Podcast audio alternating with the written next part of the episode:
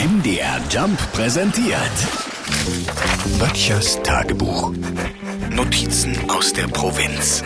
Ich kann mich noch gut dran erinnern, als ich damals im Ferienlager war und abends so circa am 9. Ne, die Erzieher ins Kinderzimmer kamen und sagten, Licht aus. Später wurde dann aus dem Licht aus Kippe aus. Ja, ich habe wirklich zeitig angefangen mit dieser blöden Qualmerei.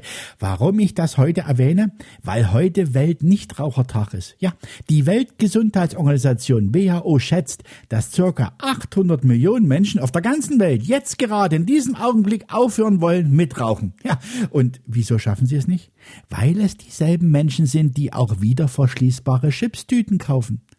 Ich bin so froh, dass ich weg bin vom Klimmstängel. Mittlerweile stolze ein Jahr und acht Monate.